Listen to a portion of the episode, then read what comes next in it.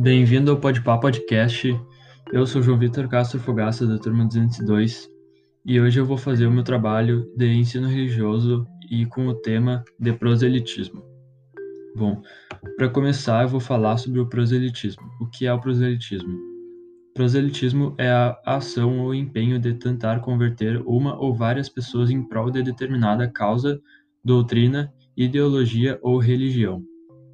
Propósito do proselitismo é criar prosélitos, ou seja, pessoas que foram convertidas para uma nova religião, doutrina, ideologia, filosofia ou causa, mesmo sem haver interesse inicial para esta conversão. As pessoas que praticam proselitismo são conhecidas, são conhecidas por utilizar de técnicas de persuasão antiéticas e muitas vezes agressivas.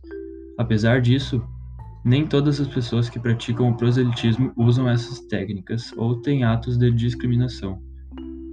O proselitismo religioso. Ele é uma das formas mais comuns da ação de criar prosélitos. Como o Brasil é um estado laico e o ensino religioso é totalmente facultativo, qualquer ato de proselitismo religioso nas escolas é vetado pela justiça.